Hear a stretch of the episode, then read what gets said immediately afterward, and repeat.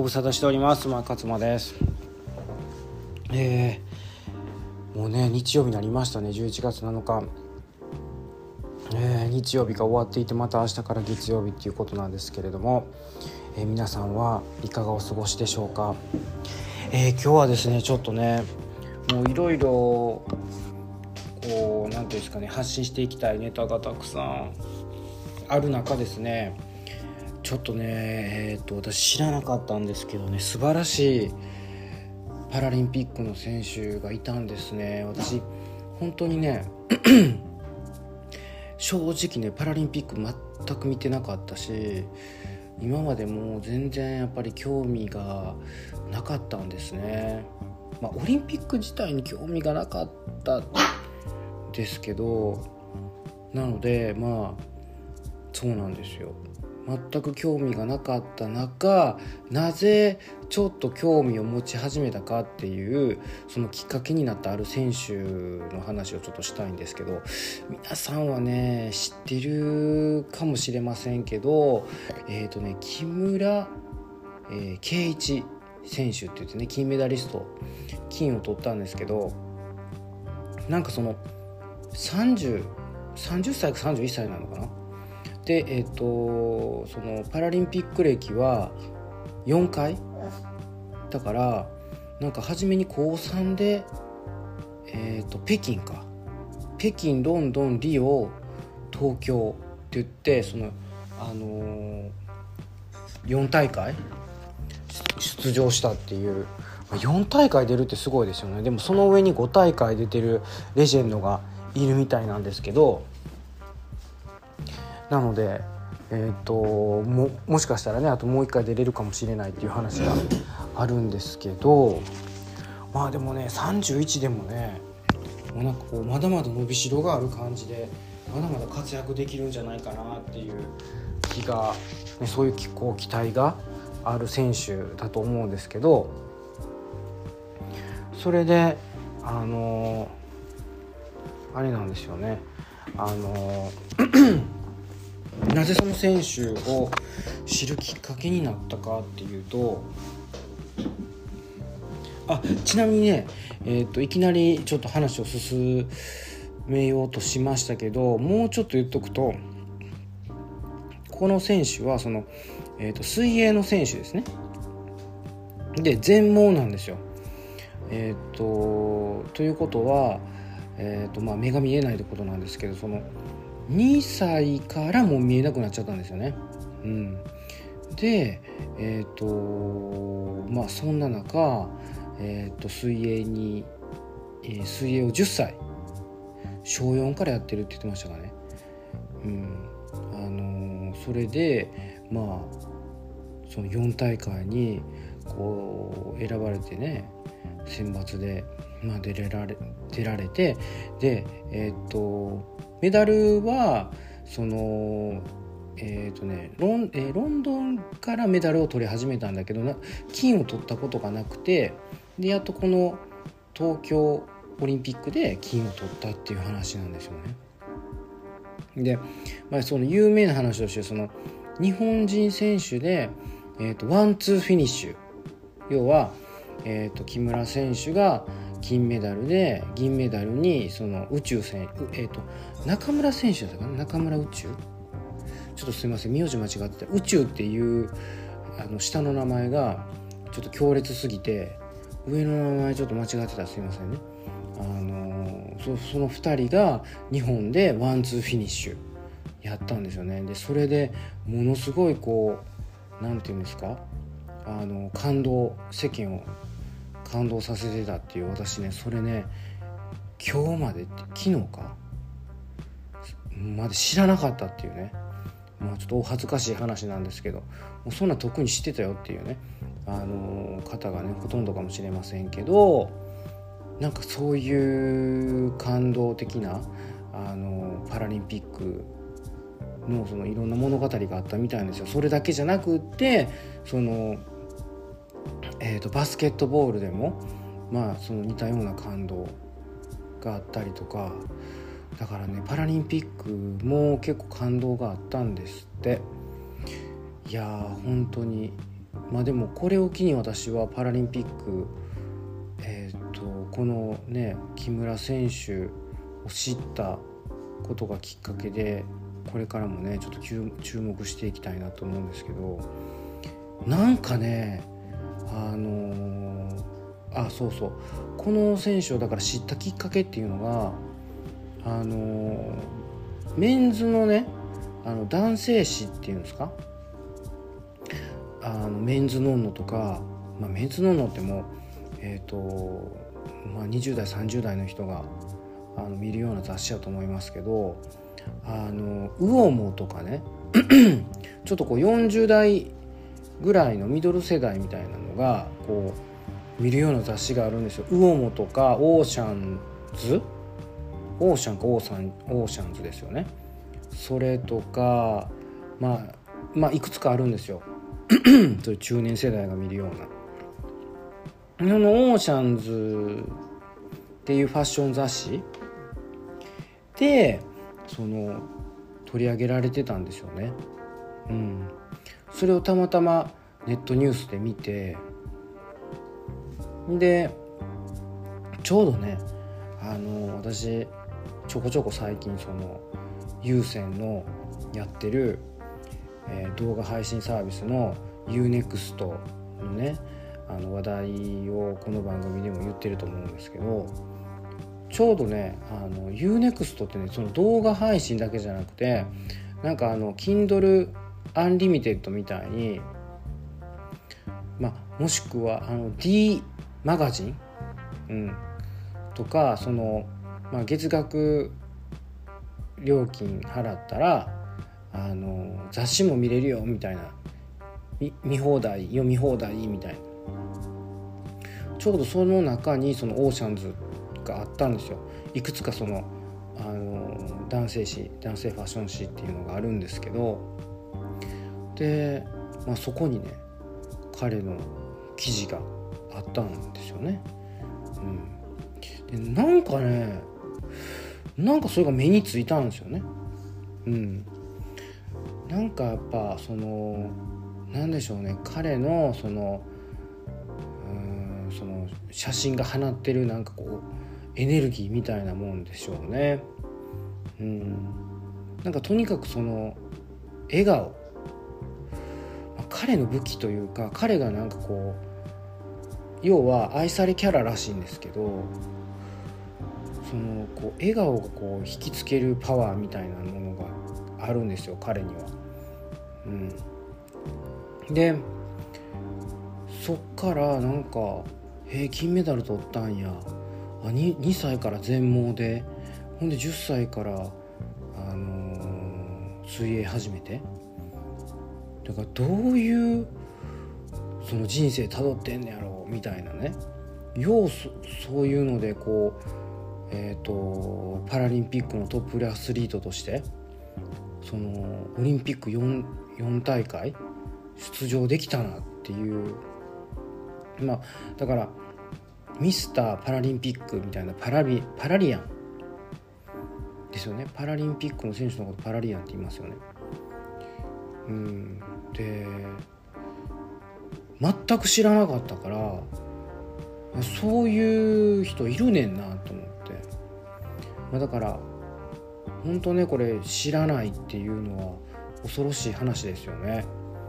うん。だから同時に知るっていうその自分の世界知らない世界を知っていくっていうことはすごい大切だなってあの思いましたけどね反面ね、うん、そうやってこう世界が広がっていくしなんかこう今やっぱり多様性重視みたいなところがあるじゃないですか。世間の兆候として。私はもう常にやっぱその多様性重視っていうのは結構大事にしてて、まあ、ダイバーシティとかって言ってねあのちょっとおしゃれにえあの横文字であの言ったりすることもあると思うんですけどだからなんかこうどんどんその何ですかねそういう人たちがこう活躍していくっていうことが、えー、しているっていうことがこうだんだん世間にあのよく知られるようになってきたっていうのもあると思うんですよね。で彼がその本書いてるんですよっていうことを知ったんですよ。闇を泳ぐでしたっけね？っていうタイトルのそのなんていうの自分の体験談とか、まあ、要はエッセイですよね。でそれ書いてるっていうかいやちょっとそれ興味あるなと思ってみたら Kindle Unlimited 私ねもう電子書籍をあの読まないですよ。あごめんなさい。紙の本をもう買わないし読まない。だって紙の本ってね結局よっぽど気に入った本じゃない限りはその1回読んだら終わりだしでそれがその何て言うんですか？あの増えていくじゃないですか。うん、で場所取るからっていうんで私はもう全部電子書籍であの手に入れられるものは全部電子書籍にしてるし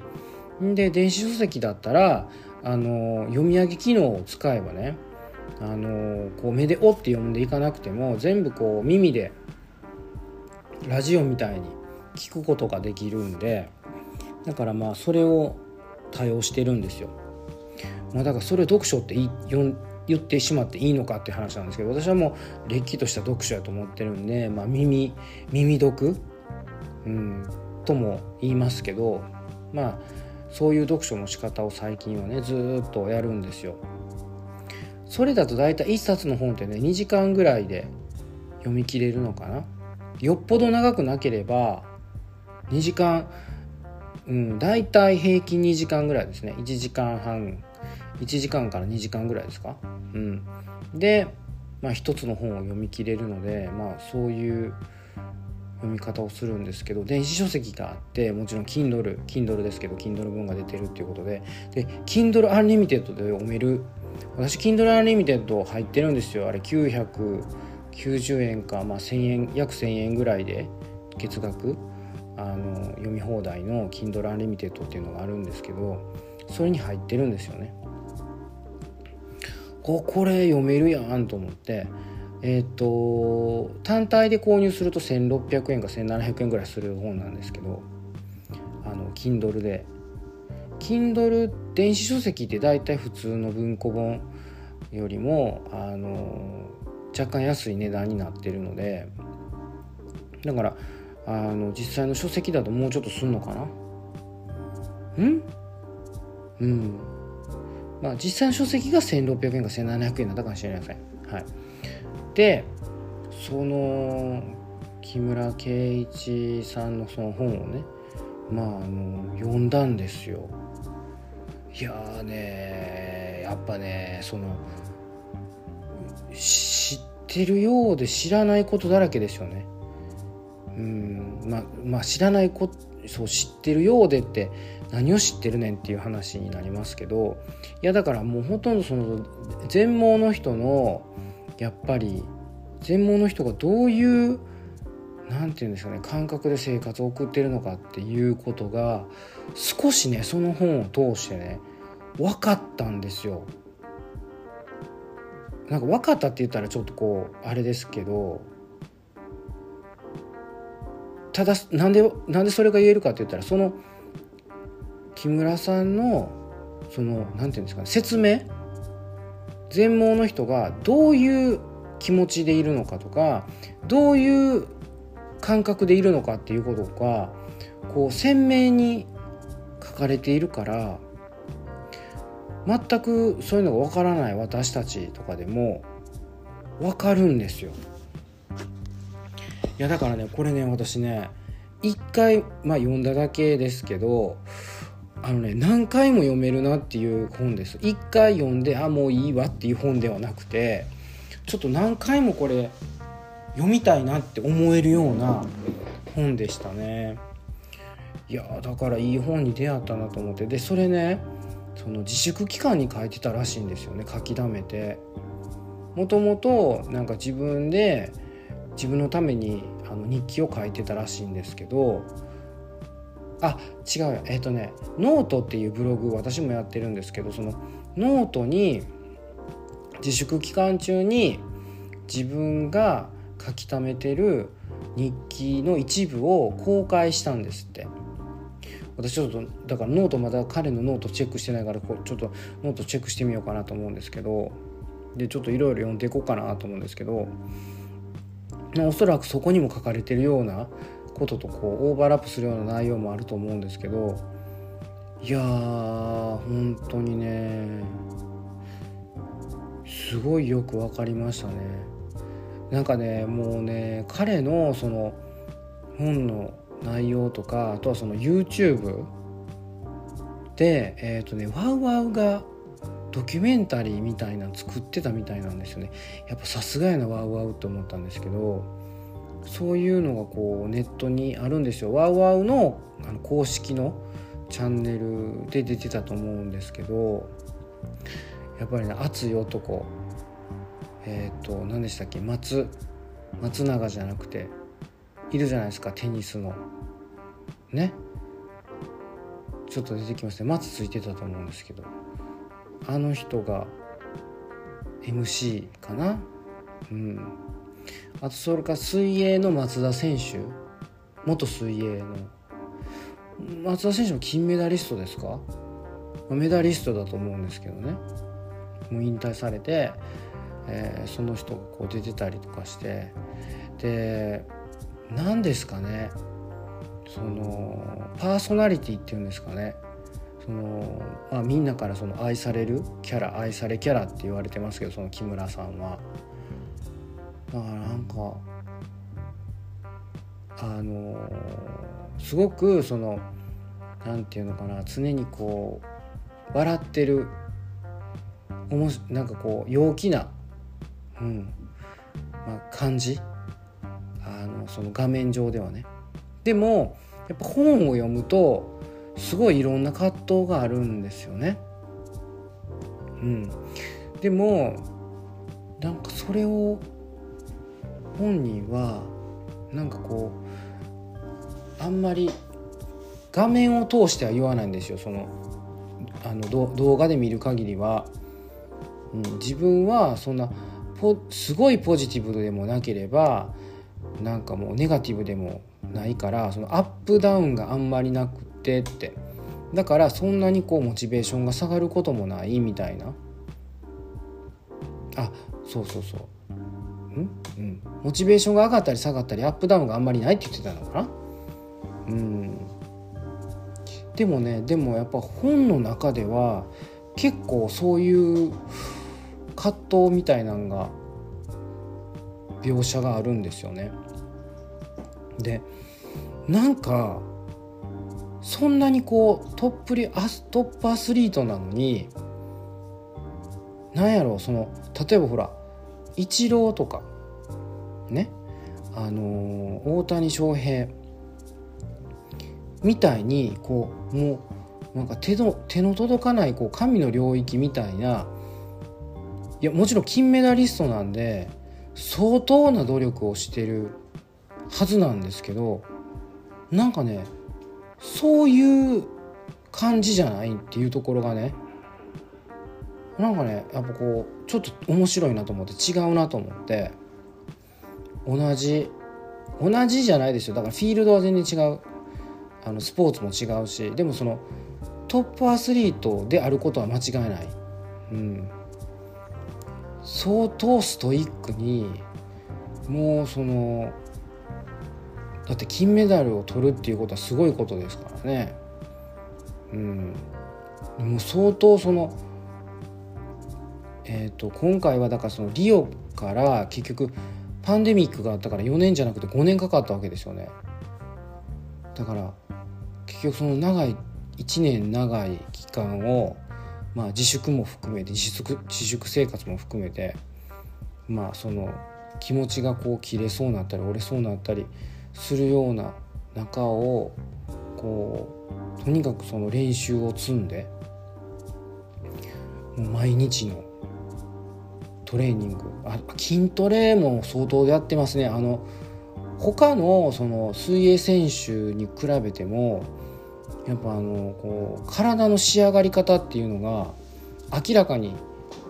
違うんでようそんな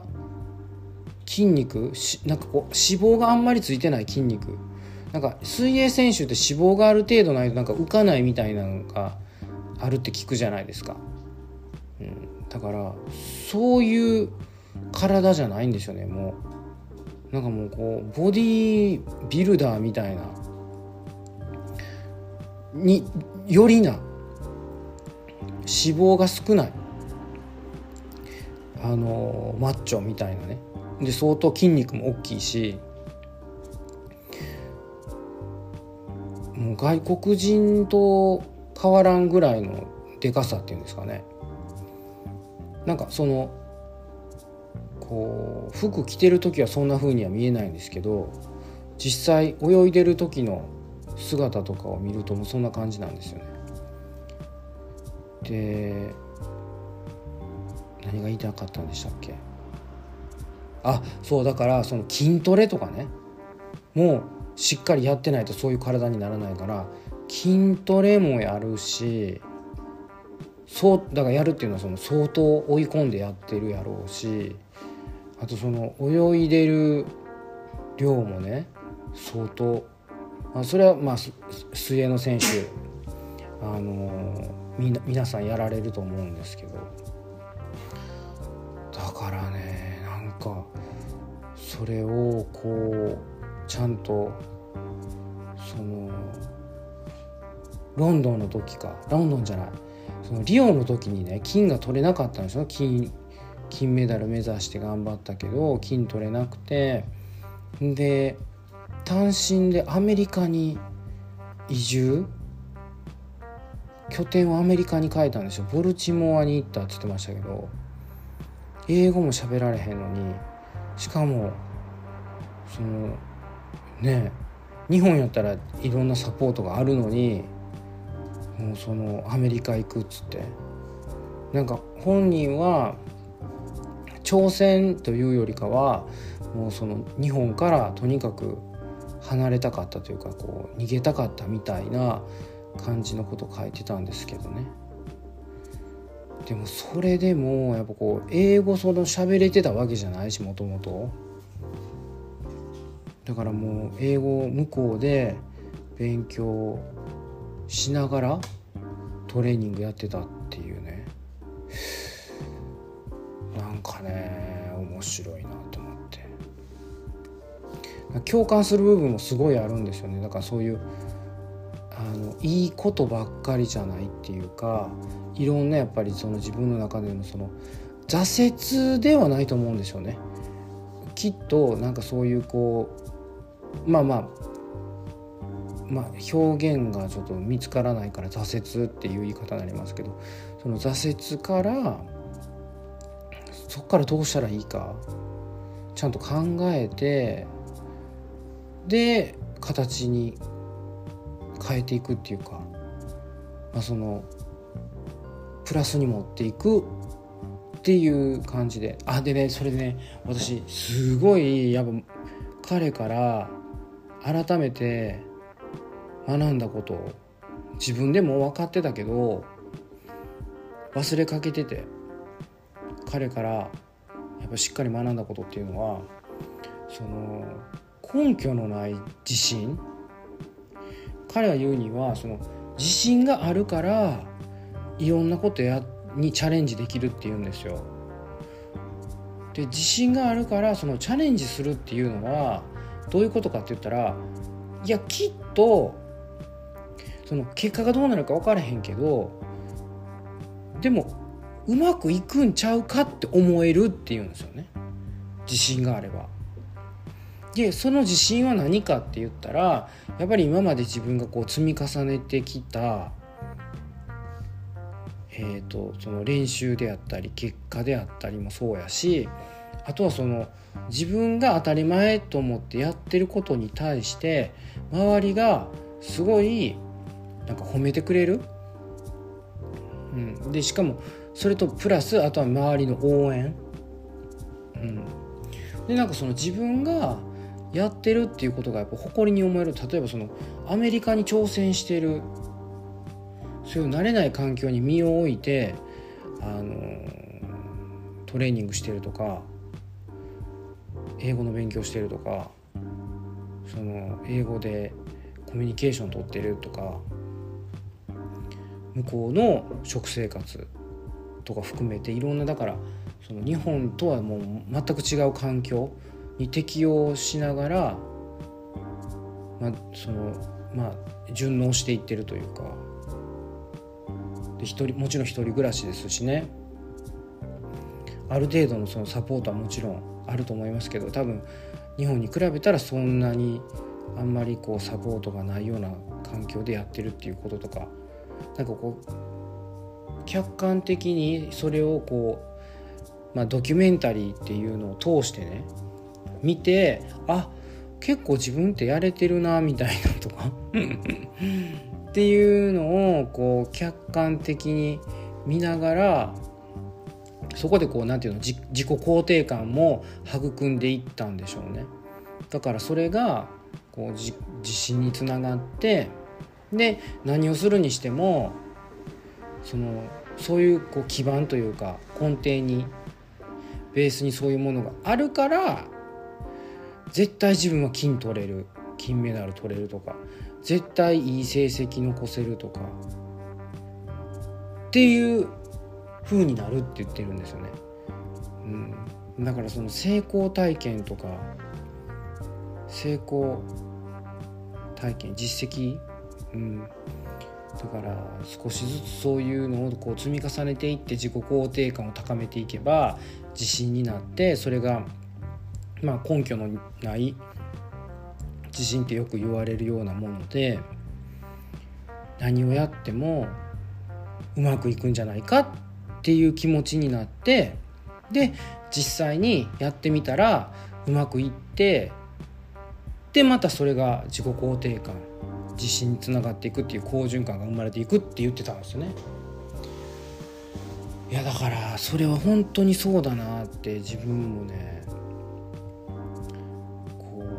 分かってたはずなんですけどね時々忘れるんですよね。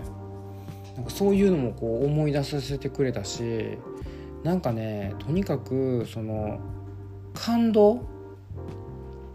うん、彼のその文章本も読んでもそうだしあとそのなんだろうな彼がやっぱりねその金メダル取った時にやっぱり号泣するんですよね。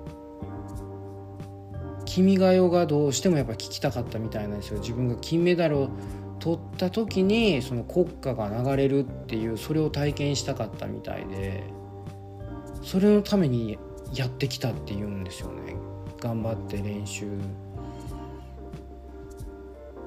で結局その表彰台で上がって「君が代」が流れた時にやっぱこう涙を抑えることができなかったっていう。あれでみんなね国民はねあの姿を見て感動したんやと思うんですよね。いや私全然リアルタイムで知らなかったからちょっと知ってたらなと思って悔しい思いをしたんですけど。でもそれを今見てもねやっぱりこう感動してやっぱ涙がね止まらなくなりますよね、なんかねそういうこうパワーを持ってるんですよね。アスリート。うん、まあ、特にこの木村敬一選手からはねすごいそういうのをもらいましたっていうか感じましたね。うん。まあ、もちろんイチロー大谷選手もそういうこう、ね、影響力っていうかこう彼らのその達成していることから多くの人が多くのその感動とかパワーとかねをもらっている。私もその一人なんですけど。いやだから本当ありがたいなと思ってそういう存在をこうそそういう存在を見て自分もそういうこう感動をを何て言うのかな感動感銘を受けてる感動をもらってるというか感動させてもらってるっていうことですね。というねちょっとねどうしてもこの、え木村選手のことについては、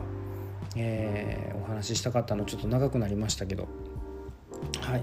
えー、今日はこんなエピソードを共有させていただきました。えー、またそうですね。こういう、うん、やっぱりねそのなんかど本当に実実在のあの人物の、